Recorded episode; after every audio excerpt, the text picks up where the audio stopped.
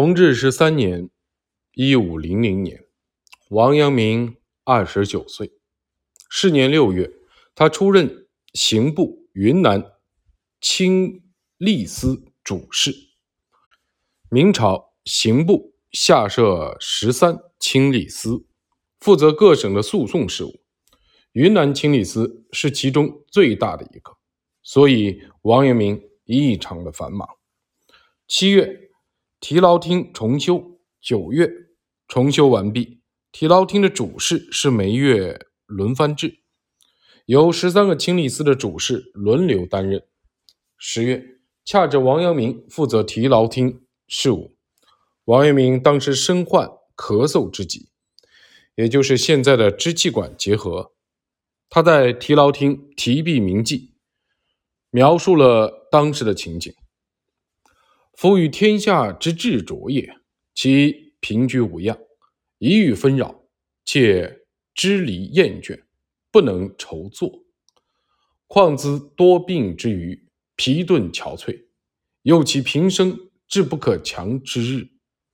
但王阳明当着丝毫没有受疾病所扰，他励精图治，制定了狱中的规则，并为后世所沿用。弘治十四年八月。王阳明三十岁，受命前往直隶和淮南地区审查犯人。在和当地的官员仔细的沟通之后，王阳明平反了很多冤假错案。弘治十五年审查完毕后，王阳明原本打算回京复命，但由于旧病复发，只好作罢。弘治十五年八月，他上奏祈养病书，希望能够回家乡治疗。他在书中写道：“妾元臣自去岁三月，忽患虚弱咳嗽之疾，既至交公入秋烧愈，遂欲卸去药时，医师不可，以为病根既直，当复萌芽，勉强服饮，颇易治效。即奉命南行，建议平复，遂以为无复他虑。”尽废医眼，捐弃药饵，冲冒风寒，恬无顾忌，内耗外侵，旧患仍作及世郡北上，行至扬州，转增烦热，千延三月，王累日甚，心虽练却，事不能前，追送医眼，则既晚矣。先民有云：忠言逆耳利于行，良药苦口利于病。臣之至此，则是不信医者逆耳之言，而畏难苦口之药之过也。今虽悔之，其可能乎？臣自为田野庶儒，粗通章句，遭遇圣明窃录部署，为孝达于捐哀，具随田于沟壑，蝼蚁之私，岂得暂离职任？头仰幽闭，苟全余生。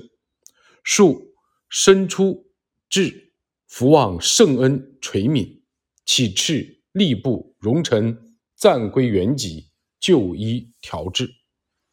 从这道书中，我们可以看到，王阳明审查完江北的囚徒之后，一度北上，打算回京复命。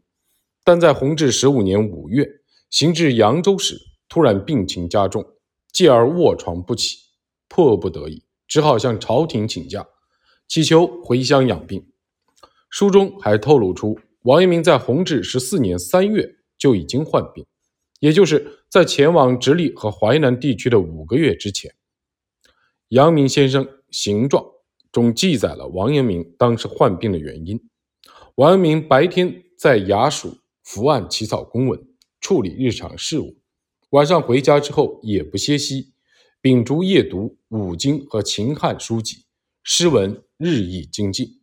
父亲龙山公担心他积劳成疾，就命令用人不要把灯带入阳明的书房。王阳明怕父亲担心，就等父亲就寝之后再点灯读书，通常都会读到深夜。最终因劳累过度，染上了呕血之疾。通过以上的所述，我们就可以看出王阳明。在诗文雕琢方面下了大功夫。此外，王阳明旧疾复发，以致不能回京复命，可能还跟他游览九华山有关。